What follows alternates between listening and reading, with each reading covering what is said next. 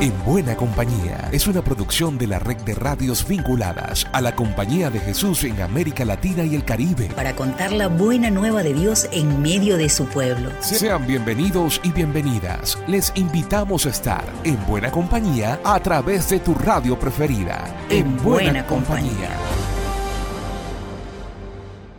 Este es un nuevo encuentro en Buena Compañía, un espacio que pone a disposición de todos ustedes en la red de radios jesuitas de América Latina y el Caribe. La cita es para este camino misionero desde la inspiración que nos da la buena nueva de Jesús en nuestras comunidades, obras y servicios. Así que sean bienvenidas y bienvenidos. Esta es la palabra oportuna de Francisco.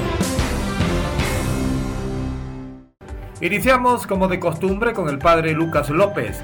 En esta ocasión nos reseña que debido a que el Papa estuvo en ejercicios espirituales, retoma una reflexión sobre el cambio climático. Hola Alexander, aprovechamos que Francisco tuvo la semana pasada ejercicios espirituales para recuperar un documento que compartió el, pasado 4 de octubre. En Laudate Deum, Francisco repasó los muchos engaños con los que los negacionistas del cambio climático intentan negar la evidencia, que estamos cambiando el clima, que lo hacemos por motivos tecnoeconómicos y que son los más pobres quienes más sufren esta tragedia. Alude Francisco a que estrategias de marketing y desinformación alientan comportamientos poco respetuosos con la naturaleza. Así que pienso, Alexander, que nuestra misión es apuntar una información veraz y responsable sobre la naturaleza nuestra hermana y sobre cómo estamos destrozando la vida de millones de personas empobrecidas. Debemos informar en compañía de la verdad, es decir, en buena compañía. Soy Lucas López del equipo CEPAL para la red de radio jesuitas de América Latina y el Caribe.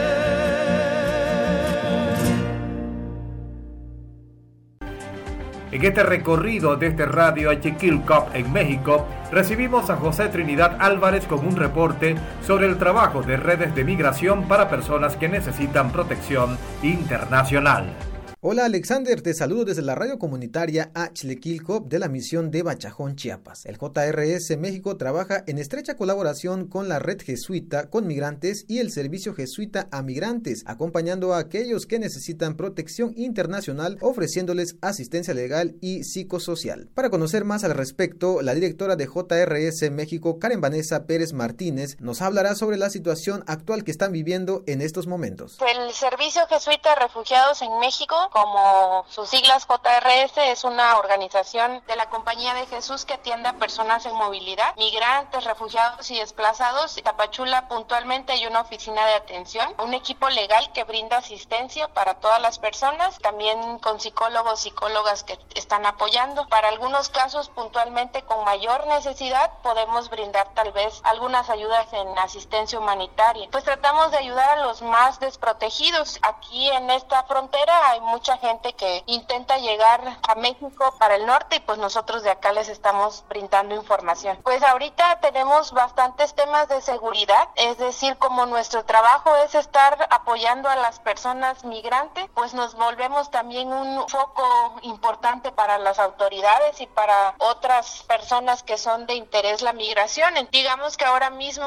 hay situaciones de riesgo en nuestro trabajo, nosotros salimos a hacer monitoreos, ayudamos a la gente y nuestro principal temor es que también nos quieran hacer algo a nosotros. Hace poquito tuvimos un incidente precisamente porque en nuestro equipo de trabajo también hay personas de otros países y entonces el temor que tenemos es también que nos quieran acusar de algo ilícito que no estamos haciendo. Soy José Trinidad Álvarez desde la radio comunitaria Quilcop en Bachajón, Chiapas, México para En Buena Compañía.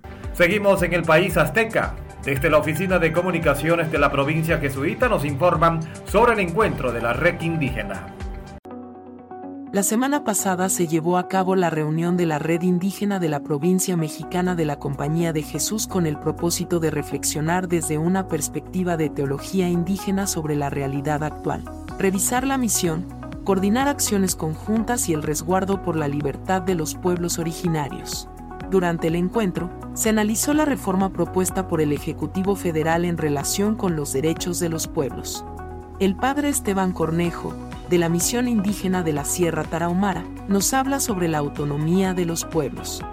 Nos dimos cuenta que hay diferentes procesos históricos en relación a la autonomía que van determinando a los pueblos de un modo o de otro, mientras que en algunos lugares se les ha despojado de ella, en otros se ha conservado férreamente. Sabemos que la autonomía de los pueblos originarios no está encerrada en sí misma, sino orientada siempre a la comunidad y a la libre determinación.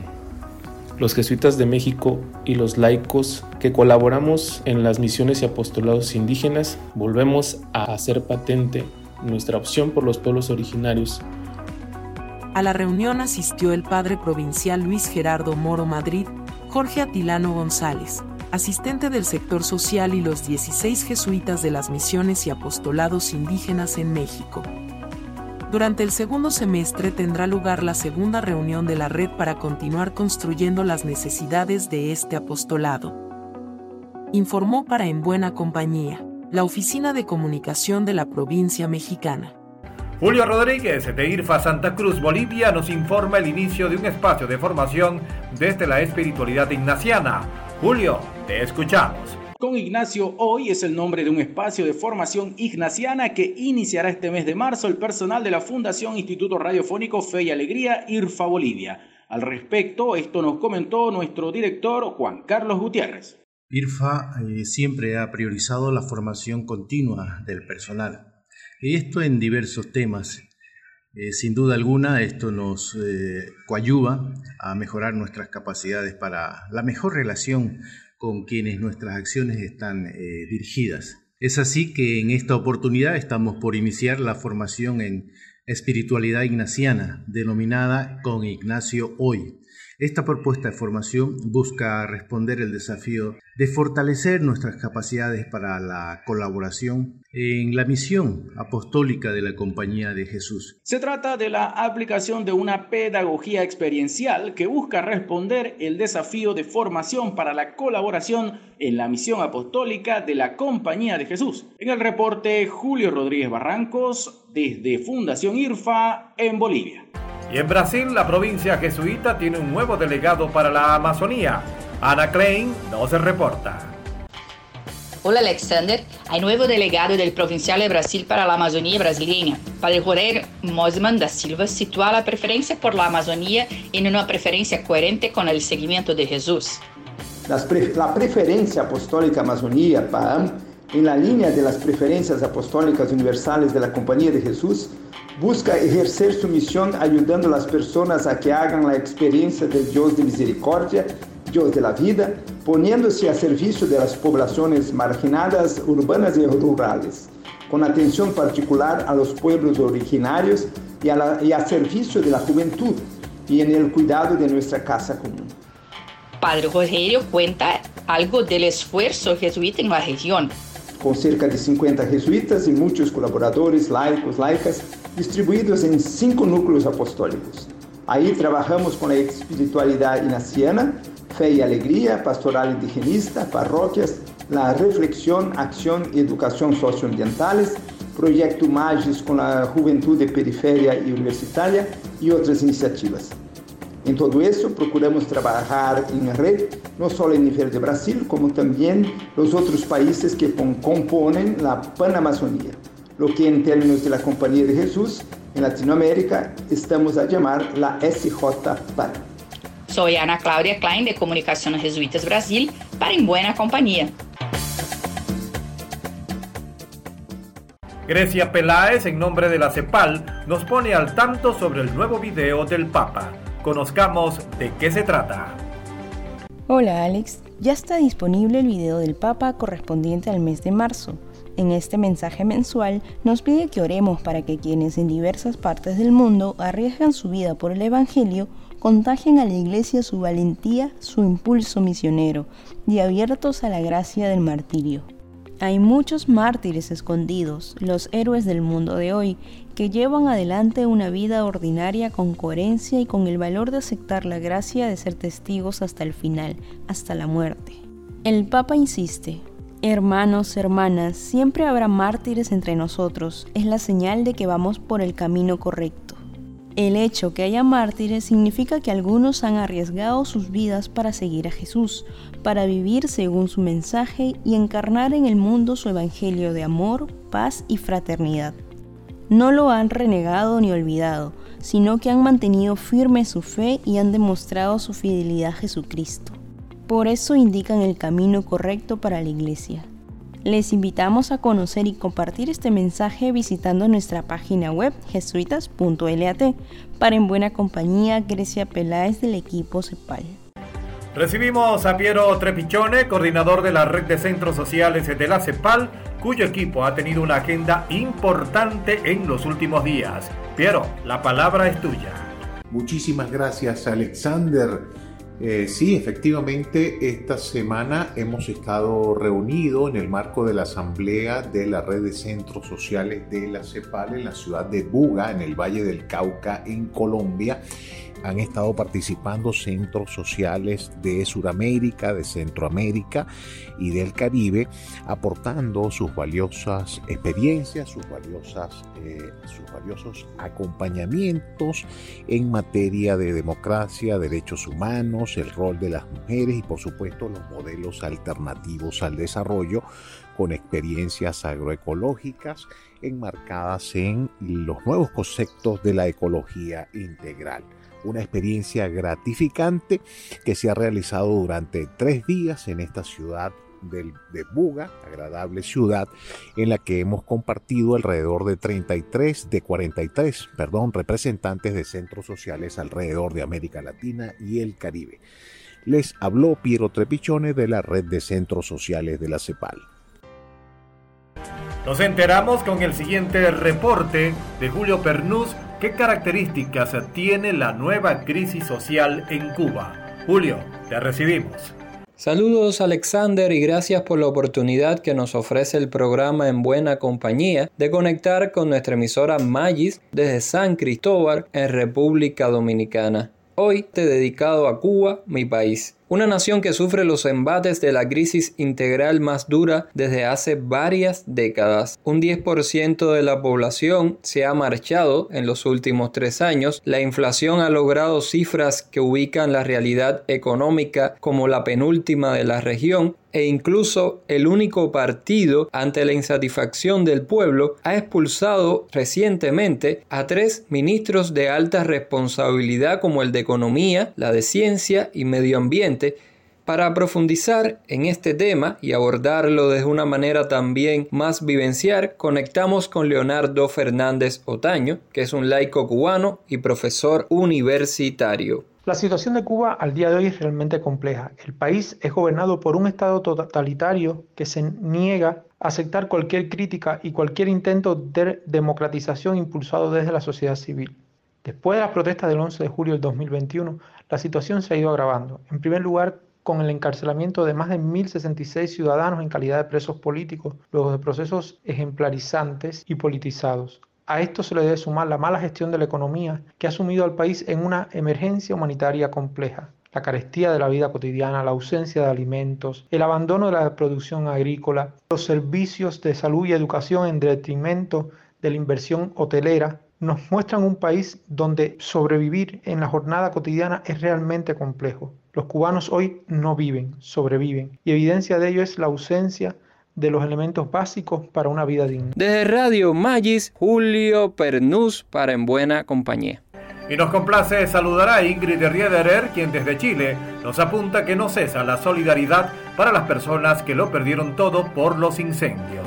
Durante este mes de febrero la solidaridad no ha tomado descanso en Chile para ir en ayuda de las familias que lo perdieron todos los incendios que afectaron a la quinta región de Valparaíso. La campaña Juntos los levantamos del Hogar de Cristo y de Techo Chile, en conjunto con Movidos por Chile, realizó un evento solidario con humoristas y grandes artistas de la música y del espectáculo nacional, que logró reunir más de 6 mil millones de pesos. El evento en el que participó el presidente Gabriel Boric fue transmitido además por los canales de televisión y radioemisoras. Este monto de dinero será distribuido de la siguiente manera un 25% destinado a ayudas tempranas a cargo de la comunidad de organizaciones solidarias, un 50% en reconstrucción de viviendas, lo que está en manos de Techo Chile, y un 25% a la habitabilidad interior de estas casas, tarea que implementará Hogar de Cristo. Así, durante esta semana se entregó la primera ayuda a las familias del sector Montesinaí en Viña del Mar. Y Techo Chile, junto a Desafío Levantemos Chile, también ha estado presente en el Festival Internacional de la Canción de Viña del Mar, que se está realizando por estos días, con una énfasis en el llamado a la solidaridad con la campaña Arriba Viña. Desde Techo Chile y Hogar de Cristo vuelven a agradecer a todos quienes siguen apoyando para ayudar a estas familias a salir adelante. Desde la provincia chilena de la Compañía de Jesús informó Ingrid Rieder. En Venezuela hay regocijo por la visita del coordinador general de la Federación Internacional de Fe y Alegría, Edwin Rodríguez, en el despacho. El sacerdote jesuita y coordinador general de la Federación Internacional del Movimiento Fe y Alegría, Dani Villanueva, está de visita en Venezuela y a su llegada se reunió con directores y distintos programas del movimiento para conocer de cerca la experiencia educativa de esta organización. Dani Villanueva dijo que este movimiento educativo tiene grandes retos, invitó a recontextualizar a la educación popular. Yo diría que el primer reto tiene que ver con la gestión de la diversidad interna. Estamos aprendiendo a ser federación internacional que va más allá de nuestra querida Latinoamérica, sino ya estamos trabajando en África, en Asia, en Europa, y eso implica nuevas formas de conceptualizar, por ejemplo, la, educación popular o el concepto de movimiento. ¿no? Creo que ahí tenemos un reto importante.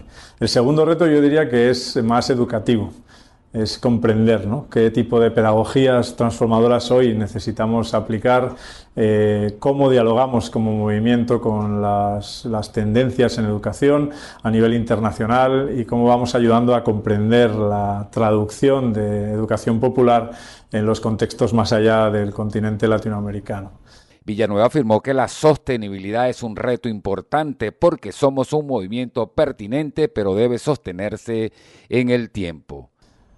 Tercero, diría que tenemos un reto importante en sostenibilidad. Eh, creo que somos eh, una de las redes más grandes educativas eh, en el mundo y por lo tanto tenemos muchos diálogos en marcha con instituciones internacionales. Queremos asegurar que eso se va transformando también en apoyos y en filantropía que ayude a que nuestro movimiento también sea no solamente pertinente, sino también sostenible. Para finalizar, invitó a asumir el reto de posicionar a Fe y Alegría a nivel internacional. Edwin Rodríguez para En Buena Compañía. Y es momento de escuchar a Francisco Urrutia de la Asociación de Universidades Confiadas a la Compañía de Jesús. Muchas gracias, Alexander. Este mes de febrero comenzó con la reunión presencial de la Junta Directiva de OSJAL, conformada por su presidente y vicepresidente, los padres Fernando Ponce y Anderson Pedroso, de las Pontificias Universidades Católicas del Ecuador y Río de Janeiro respectivamente, además del tesorero, el padre Alexander Satirka, del ITESO, en Guadalajara, y quienes participan como vocales, la maestra Adriana Jiménez del Tecnológico Universitario del Valle de Chalco, el padre Andrés Aguerre de la Universidad Católica de Córdoba, así como el secretario ejecutivo Francisco Urrutia, su servidor. La junta directiva se completó con el padre Vicente Durán, rector de la Pontificia Universidad Javeriana en Cali, electo por la Asamblea General de Ausjal con base en el reglamento electoral aprobado en la sesión celebrada el pasado 6 de febrero. Esta junta se reunió en la ciudad de Lima del 5 al 7 de febrero, donde fue recibida hospitalariamente por las universidades Antonio Ruiz de Montoya y del Pacífico, además del equipo central de la Conferencia de Provinciales de América Latina y el Caribe. Durante este triduo, la Junta Directiva recibió una inducción y construyó acuerdos para orientar el rumbo estratégico y administrativo de Ausjal, en coherencia con el plan estratégico de la asociación y el proyecto común de la CEPAL. Con un saludo fraterno para todo el auditorio de En Buena Compañía. Y el de qué va mi vocación de este programa es hermosísimo porque presenta a nuestra querida Ana Klein de Brasil. Adelante, Ana. Un saludo, Alexander. Soy Ana Klein y en 1 de marzo celebré 34 años de trabajo para la Compañía de Jesús. Empecé como profesor en la Escuela Anchieta en sur de Brasil, donde conocí la pedagogía ignaciana y la vida de San Ignacio. Después, graduado en periodismo, implementé el área de comunicación en Angieta. También crecí mucho haciendo los ejercicios espirituales. Contribuí a la creación de la asesoría de comunicación en la extinta provincia meridional y hoy asesoro a la provincia de los jesuitas de Brasil. Amar y servir define mi vida profesional. trabajo con amor y propósito para un mundo cada vez mejor por medio de la comunicación. Esta es mi vocación y soy muy grata por todo que viví. Soy Ana Klein desde Puerto Alegre, Brasil, para En Buena Compañía. Por mi parte, será hasta la próxima. Y recuerden, seguimos en Buena Compañía. Llegamos al final por esta ocasión. La invitación es para la próxima semana para que sigamos en buena compañía. Una producción de la Red de Radios Jesuitas de América Latina y el Caribe. En, buena, compañía.